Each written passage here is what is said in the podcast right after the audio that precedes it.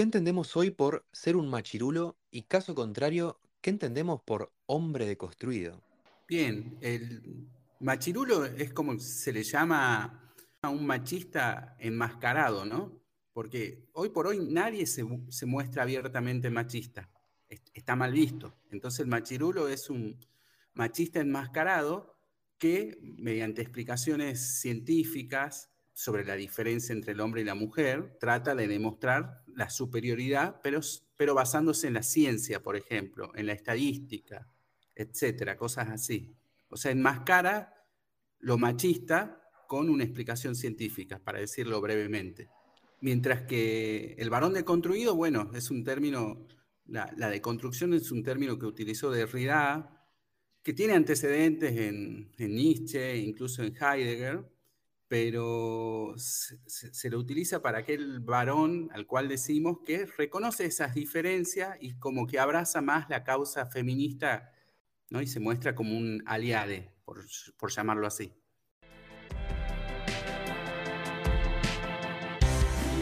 La psicología está en todos lados. Está presente en la vida de todos nos vamos a informar, aprender y entretener. Por eso acá estamos, intercambiando psicología.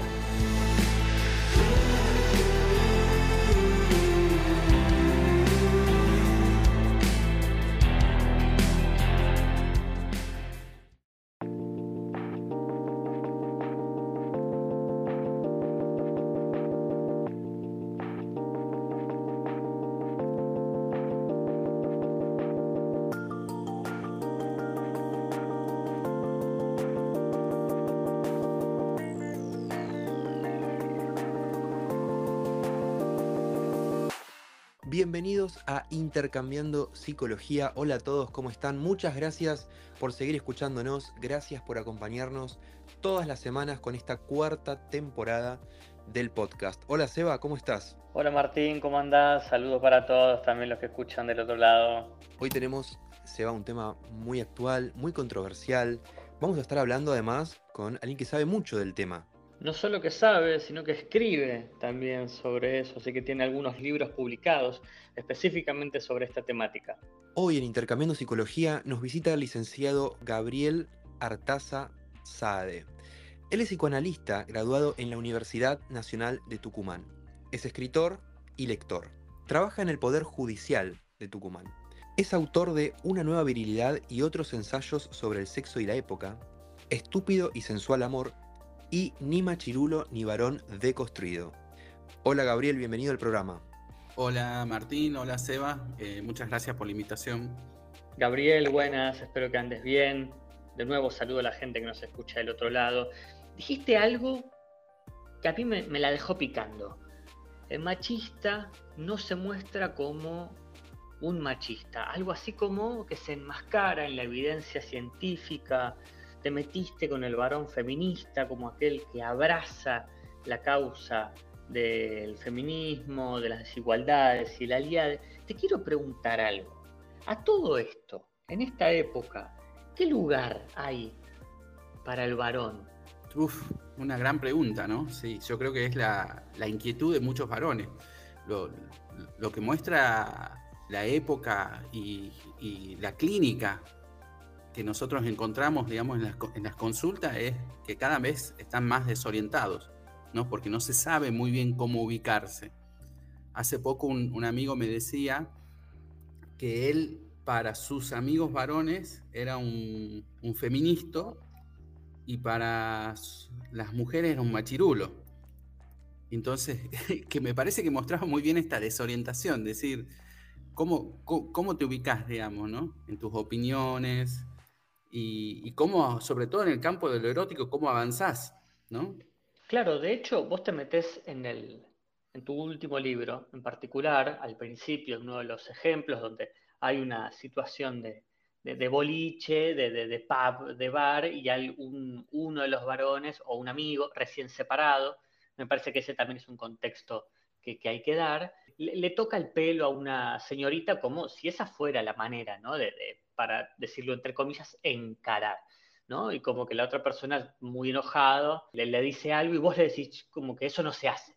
¿no? Como, y ocurrió ahí una situación, como que quizás antes los modos de abordar a la otra persona, del coqueteo, de la seducción, eran otras, ¿no? Y que quizás esas mismas maneras hoy serían un poco más contraproducentes o no serían las, entre comillas, legalizadas por hoy, ¿no? En, el juego del coqueteo. ¿Cómo ves eso? Hoy por hoy, lo que podemos pensar la seducción antes del gran golpe que ha dado el feminismo, por suerte, ¿no? Para, para revisar por suerte, un montón de cuestiones, pero ¿cómo ves esa cuestión de la seducción antes y cómo la ves ahora? Sí, creo que se modificó sustancialmente. Y bueno, no es lo mismo, creo, creo que hay una cuestión ahí generacional, primero que nada. Una cosa son los, los pibes de 20 años y pocos, y otra un, alguien que de repente quedó soltero o se separó, etcétera, a los 35 años para arriba. ¿no? Hoy un joven de 35, 40 años es el que más desorientado está en, el campo de la seducción, que, que, por ahí un pibe de 20 largos, 20 algo, que por ahí sabe moverse un poco más. Gabriel, ¿se puede ser varón y feminista al mismo tiempo? Viste que hay algunas chicas que, que dicen que, que no, por el hecho de que, por el, justamente por el solo hecho de ser hombre, como que se desconoce la totalidad de la lucha o de lo que se siente ¿no? en el cuerpo, vivir todas las injusticias y, todos los estragos que ha hecho el, machismo a lo largo de nuestra historia, como nuestra historia universal, ¿no? desde, el principio de, los tiempos. ¿Se puede o es como que ahí no hay que meterse porque por el solo hecho de ser hombres o varones nunca lo entenderíamos? Creo que es una pregunta que va al meollo de la cuestión y, del cual el psicoanálisis tiene mucho para aportar, ¿no? Ya que, que lo viril, eh, por lo que enseña el psicoanálisis, no equivale exactamente a lo macho ni a lo fálico, ¿no? Como así también se puede decir que cualquier ser hablante puede encarnar, lo macho, ¿no?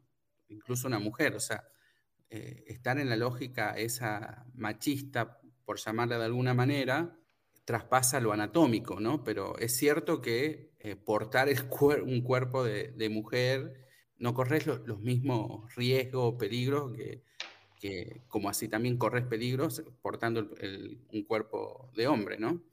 Me adelanto a seguramente alguna, como algún detalle que alguien nos va a marcar, ¿no? Eh, hablando de machirulos y varones deconstruidos, que es el título del, libro de Gabriel, justamente, Tres varones. Así que me parece que eso también es interesante, nosotros también lo hemos notado, pero me parece que, que cada vez también hay que poder eh, en algún punto dar eh, un poco de chance también al varón para, para, que pueda, ojalá, desdecirse de algunas cosas que ha dicho, replantear su posición, entender que durante muchísimos años, durante muchísimo tiempo y gran parte de la historia ha tenido derechos por sobre otros. Me parece que es un buen tiempo también para abrazar y respetar un montón de causas y también de poder parar la pelota para poder decirlo en términos medio de fútbol, frenar un poco, hacer una pausa, mirar para los costados y entender que algo que quizás nosotros damos por sentado es un privilegio. ¿Vos pensás algo así también, Gabriel, o, cuál es tu idea?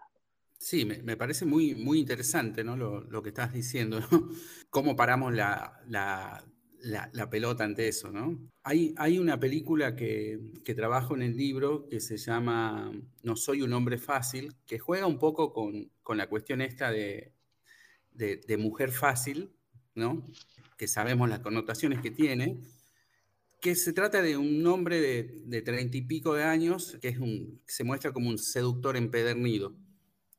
Y la película tiene un, algo de, surrealista en el cual el tipo este en un momento se golpea la cabeza y despierta en un mundo donde la lógica está dada vuelta en cuanto a las relaciones sexoafectivas, o sea, el poder está del lado de las mujeres. Y así como hay movimiento feminista en el mundo en el que vivimos, en ese mundo hay movimientos machistas que tratan de igualar los derechos que tienen las mujeres. O sea, plantea una cuestión de, dar vuelta a todo, ¿no? inclusive desde el juego de cartas donde el rey siempre es más importante, incluso en el ajedrez, viste, cuando vos haces un jaque mate, le haces el jaque mate al, rey y ahí ya perdiste.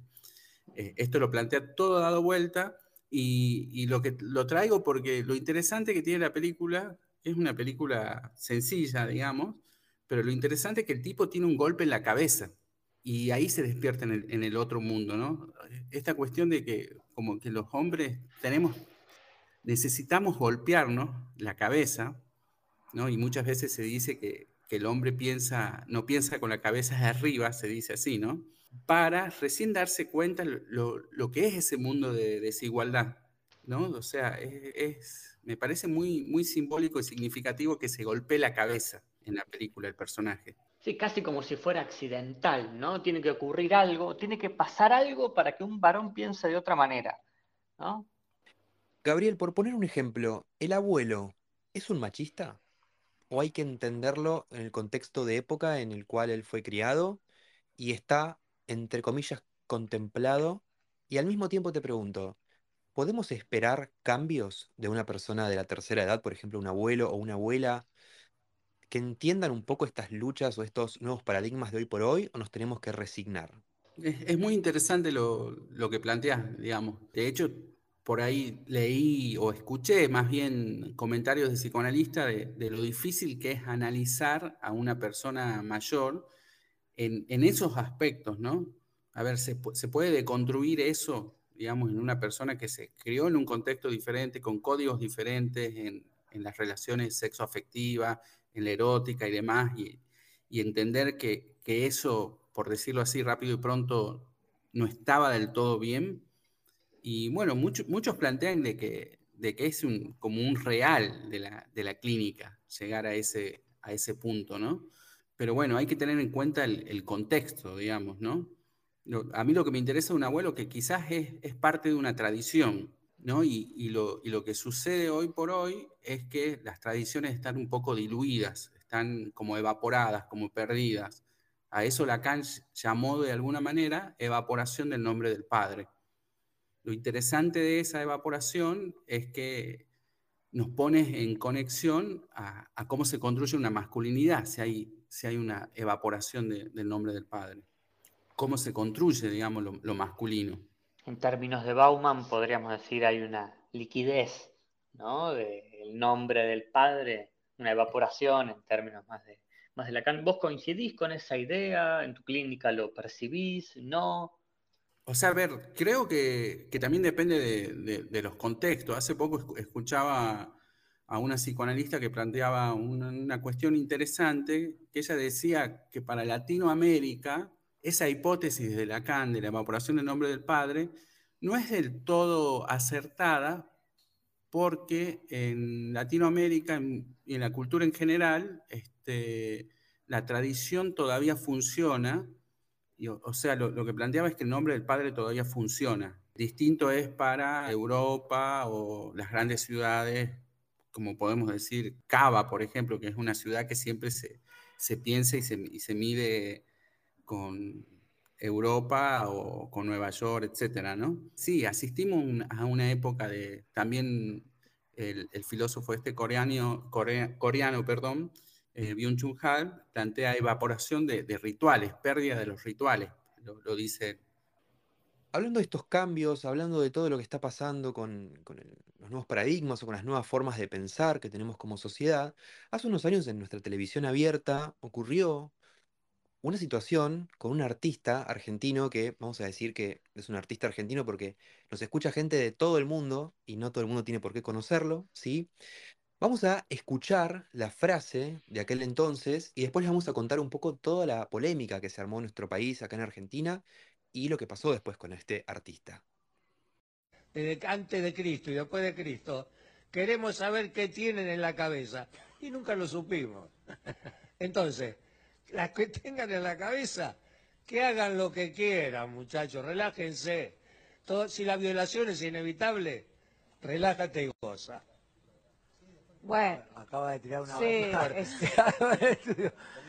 No, no, no, poco eso es fuerte. poco fuerte, ¿no? Eso es fuerte, Es fuerte. Es un refrán viejo. ese.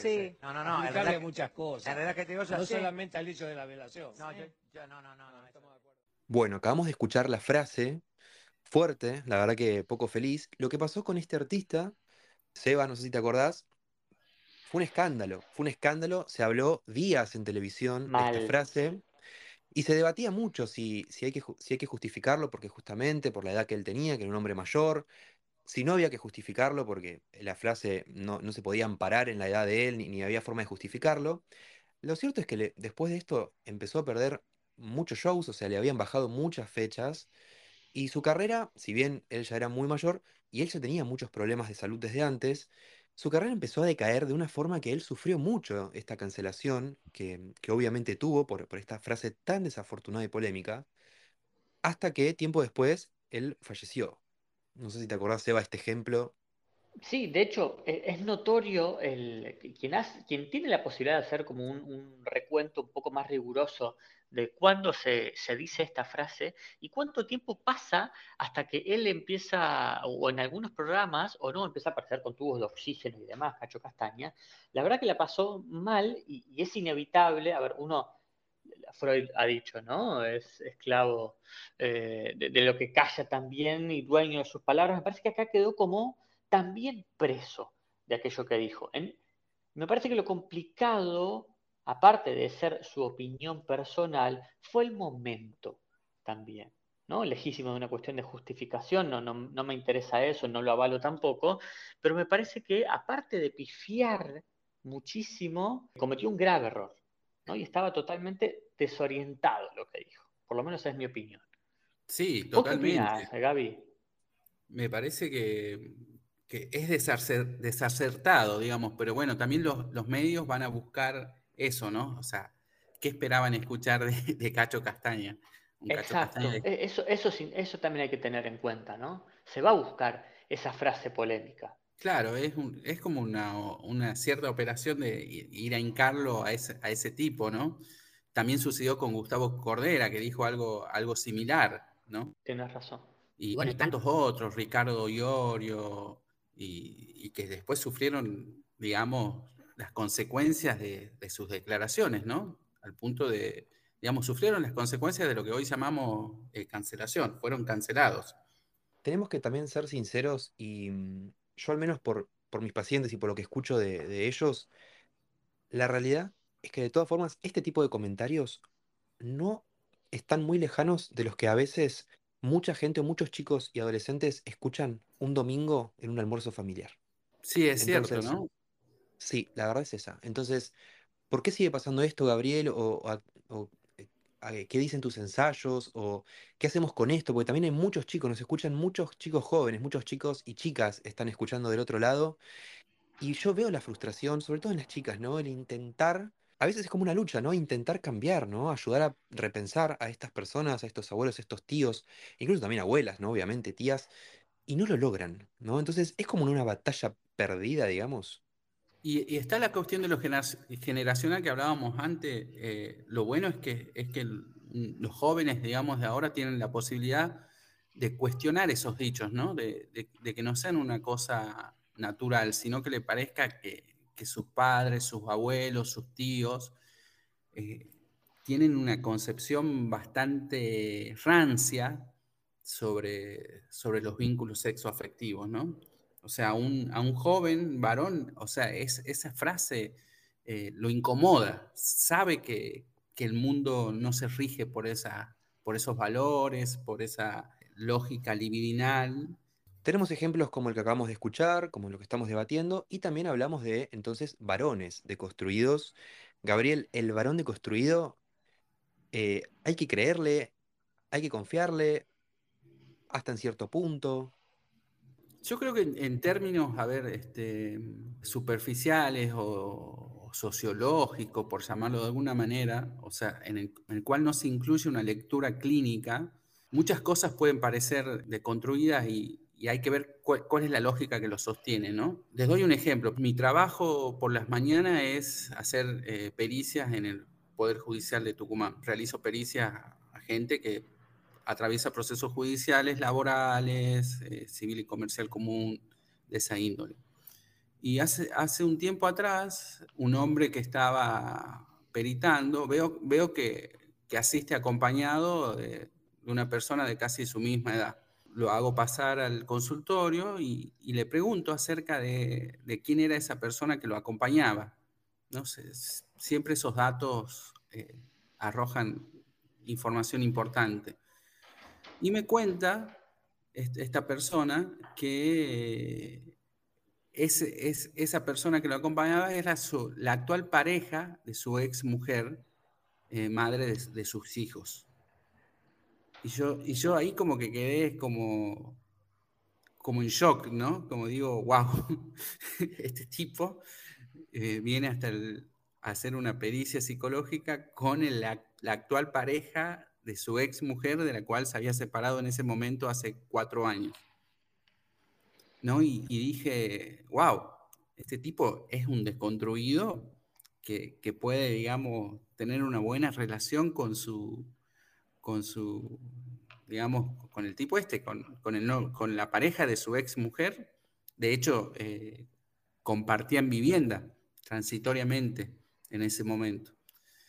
Y, y bueno, ya para meterme eh, con cuestiones técnicas de la pericia, lo, que arrojó esta pericia es que más bien el tipo estaba en una posición así de, por, por, decirlo de alguna manera, como una posición de, desecho, ¿no? Él mismo.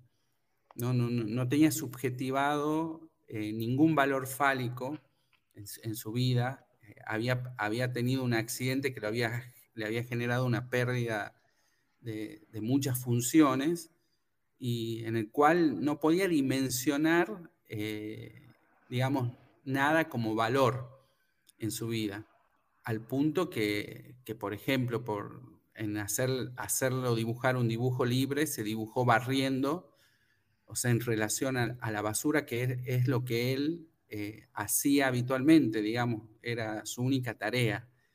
Puede sonar así como fuerte, pero a mí me hizo pensar en otra cosa esto. Me hizo pensar que, porque era un tipo que, inclusive no, no, no, estaba de, no había un proceso de duelo de lo que había perdido. Y dije, wow, o sea, para, para estar deprimido, incluso es un proceso psíquico que, que implica una elaboración en el cual no todos eh, estamos de alguna forma eh, conectados con eso. O sea, o sea estar triste es, es una función psíquica. No, sé si me explico con, el ejemplo, me quieren preguntar algo acerca de eso, pero a mí como que me impactó un poco. Vos ahí, ¿qué, lugar le das a la deconstrucción ahí, eh, específicamente a, él? Digo, en lo imaginario uno podría llegar a ubicar la percepción o el prejuicio de ver esa, esa situación era, bueno, wow, que, que deconstruido este muchacho. Pero con el resultado que arroja un poco la, la, pericia? ¿A dónde, qué, qué idea se te, se te viene a la cabeza? ¿Qué hipótesis te armaste?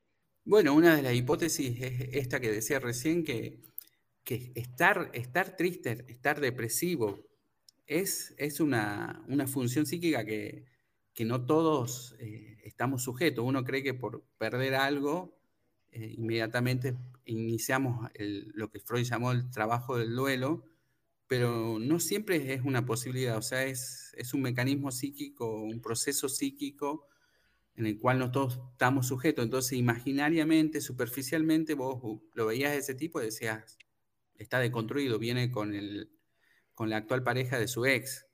Y en realidad ese tipo no, no podía subjetivar lo que había perdido. Con lo cual volvemos a lo que hablábamos hace un rato de, de lo generacional, ¿no? Eh, creo que, por decirlo rápido y pronto, considero que un joven de 20 años eh, puede tener un vínculo más eh, relajado, por llamarlo así, en cuanto a lo sexo afectivo, que alguien de 40 años para arriba. Quizás sea muy... ¿Por qué? Porque, porque está, está, digamos, criado, por, por decirlo de alguna manera, con otros, con otros valores, digamos, ¿no? Lo, lo que, lo que marca la cultura, lo, lo, que va estableciendo como lo que está bien, lo que está mal, está, digamos, sobre el, tapete social, digamos, ¿no? Lo, lo, que informan los medios y demás. Por eso decía hace un rato que, que lo bueno de que se visibilice, digamos, cuestiones como lo de Cacho Castaña, como lo de Gustavo Cordera, etcétera, es que los jóvenes cuando escuchan a sus tíos, a su abuelo, a su padre, con comentarios medios rancios, pueden identificar que eso no está bien, ¿no? que, que- que la, la vida social, afectiva, no pasa por esos valores. No sé si me explico con, con lo que estoy diciendo.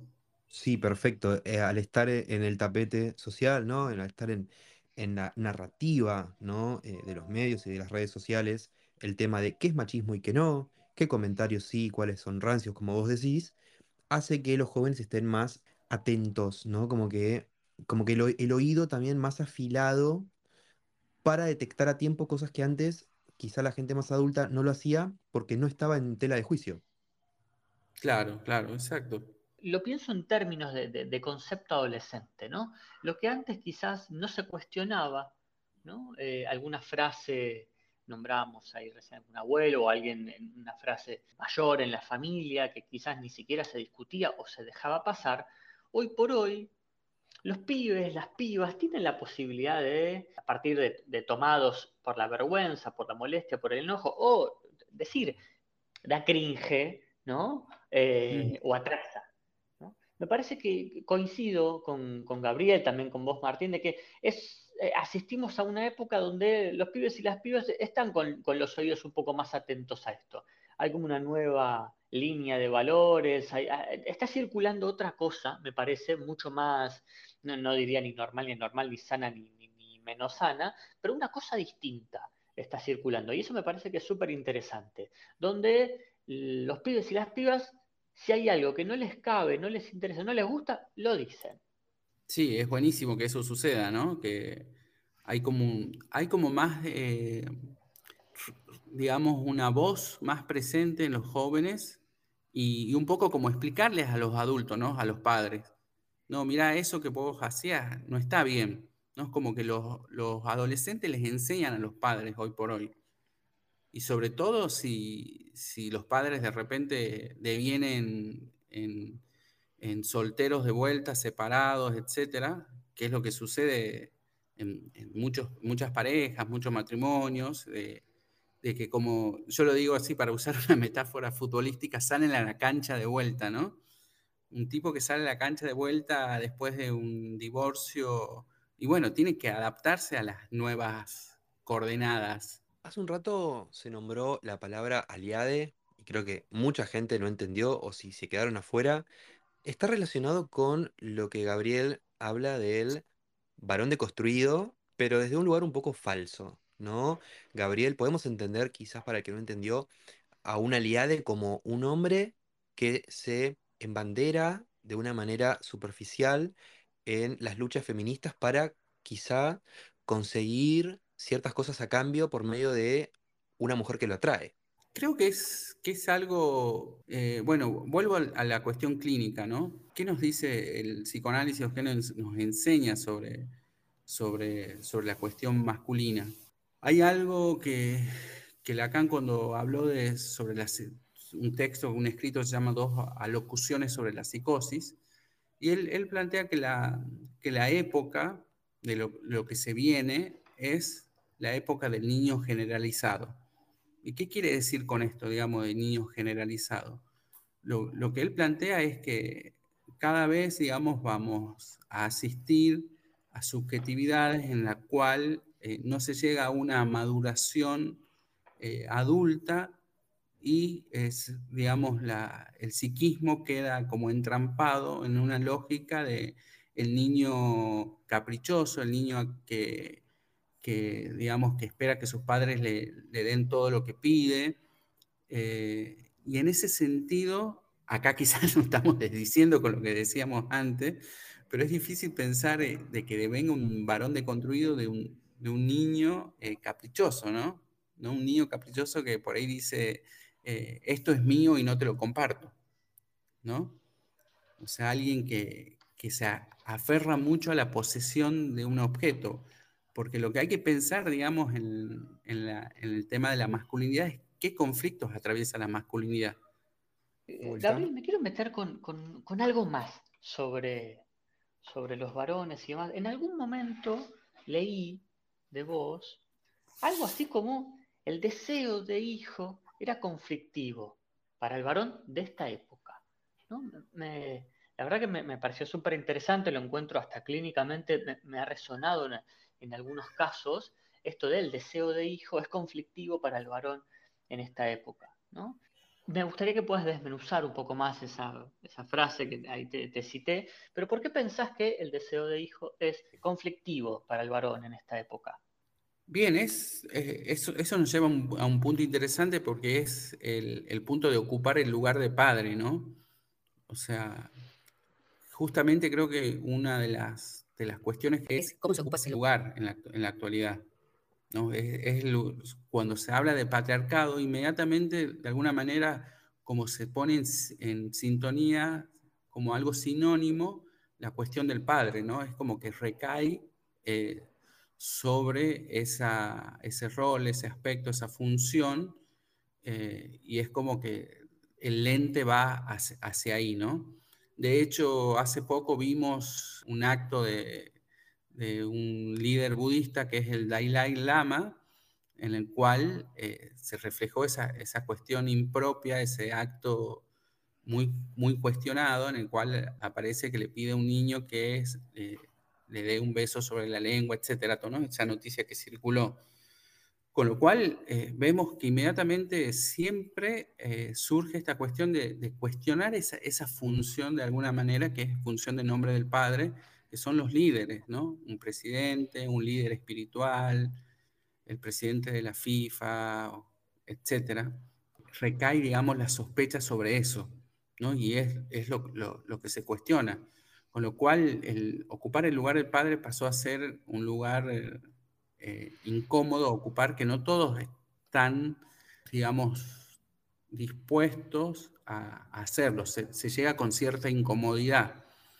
¿no? Y, en esto que vos decías acerca de, del deseo de hijo, eh, hay que ver, digamos, cómo llega un hijo, ¿no? Si llega eh, para no perder a la pareja, a la mujer, ¿no? Le doy un hijo para que se quede, o si el deseo de hijo, digamos, llega por de, la pareja.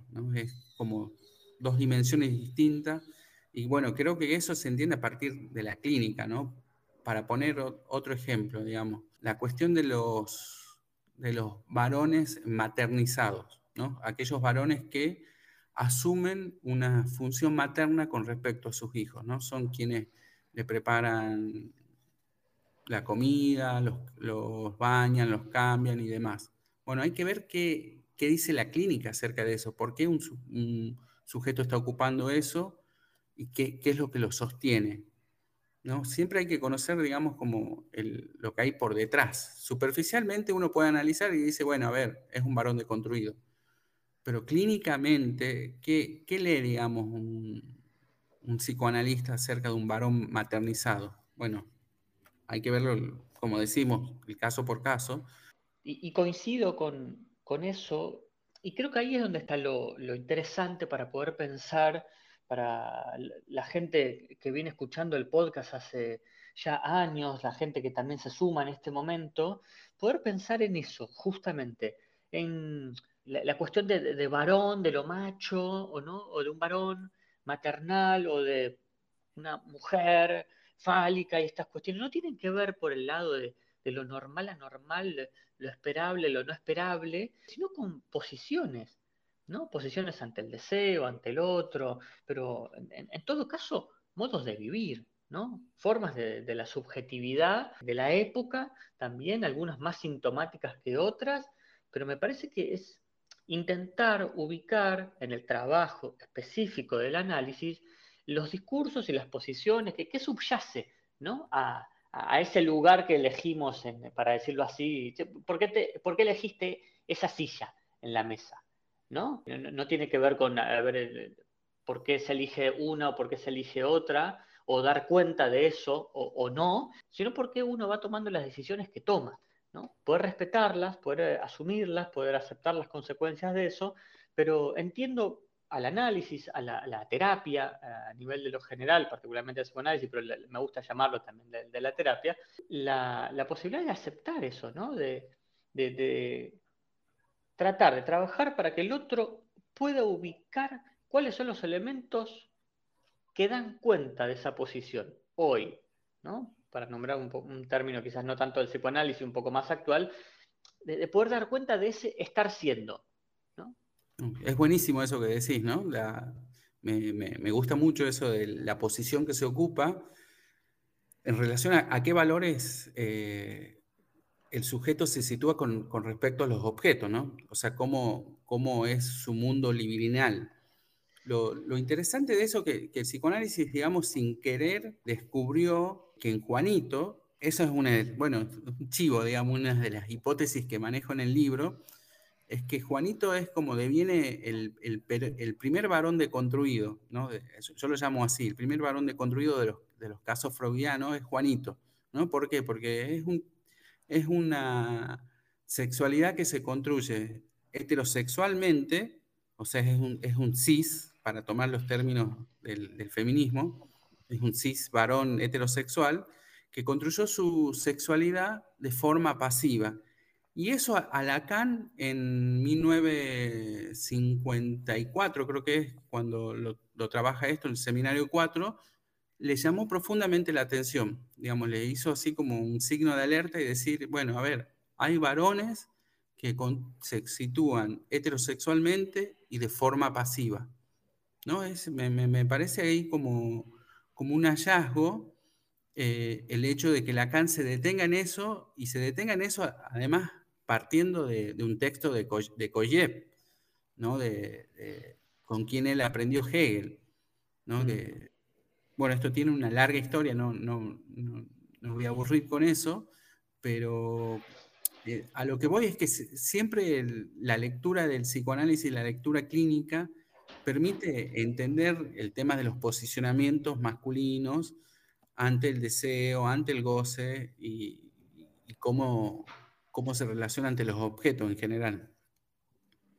Bien, la verdad que mm, está muy claro, ¿sí? Todo esto que estamos hablando, toda esta diferenciación, ¿no? Entre machirulo y varón deconstruido, la verdad que me quedó muy claro, creo que se generó un debate muy lindo, muy productivo.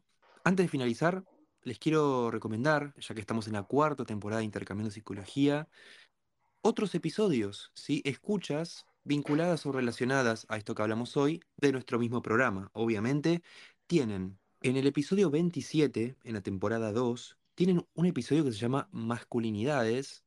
Ahí tuvimos invitado a Javier Rodríguez, que es un psicólogo de España, ¿sí? que fue muy interesante porque nos dio también su perspectiva europea y la comparamos con Latinoamérica, ¿sí? con nuestro continente, con nuestro país. Él habló de cómo está el machismo, el feminismo y, las masculinidades allá en, Europa, en su país, y nosotros hicimos un paralelismo muy interesante con Argentina y el movimiento en Latinoamérica. Y después tienen en la temporada 3 el episodio de Closet, ¿sí? el episodio 59, donde tuvimos la visita del licenciado Jorge Reiter, donde también en un momento se hablaron cuestiones muy vinculadas a esto. Así que bueno, venimos transitando, intercambiando también ciertos episodios como columna vertebral con este tema porque evidentemente está muy en agenda. Gabriel, ¿cómo te sentiste participando del programa? Eh, bien, bien, bien, muy, muy cómodo. Espero que, se haya entendido y que, que no lo haya cansado un poco. No, para nada, la verdad, un lujo para nosotros. Seba, ¿te gustó el programa? Sí, a full, la verdad que les voy a hacer un, les voy a comentar algo, siempre lo seguí a Gabriela en las redes, pero es la primera vez que, tenemos una charla un poco más extensa, así que la verdad, encantado por, por el gusto de, hablar con Gabriel y por supuesto encantado de nuevo volver a, a, conversar con ustedes, intercambiando y la gente que nos escucha al otro lado, un gran abrazo. Gabriel, ¿dónde conseguimos tus libros? ¿Hay una forma de, programa muy federal, este, nos están escuchando el todo, en todo el país, en, el mundo. ¿Hay una forma de, compra, un link? Bueno, en, en, Capital Federal es más fácil conseguirlo porque se distribuye a partir de la editorial Queja. Y bueno, Queja llega, lo distribuye Walduter, que es una distribuidora de libros. Si no pueden acceder a la página de Queja y, y el envío creo que es muy barato, incluso por ahí tienen promociones Queja que el envío es gratuito en Cava es en cuanto al último libro. Y el primer libro se, consigue en Cúspide, en Ateneo, en esas librerías grandes. Eh, está, está en circulación. Perfecto. Bueno, Gabriel, muchas gracias por haber participado en Intercambiando. Muchas gracias a ustedes y bueno, nada, eh, me queda pendiente de escuchar esos programas que dijiste, eh, porque me, me- me- me convoca, digamos, el, el tema. Están buenísimos, están buenísimos, así que anda a escucharlos cuando puedas. Y toda la gente también que está en esta cuarta temporada, que se sumó en esta cuarta temporada, pueden ir a escuchar todas las temporadas anteriores de, de Intercambiando. Bueno, Seba, nos despedimos. Nos despedimos, un gran, gran abrazo, muchísimas gracias por escucharnos, por quedarse, donde sea que estés, en casa, yendo al laburo, volviendo, terminando, acostado, lo que sea, te agradecemos mucho por quedarte un ratito y escuchar. Exactamente, muchas gracias por acompañarnos siempre y nos vemos en el próximo episodio de Intercambiando Psicología.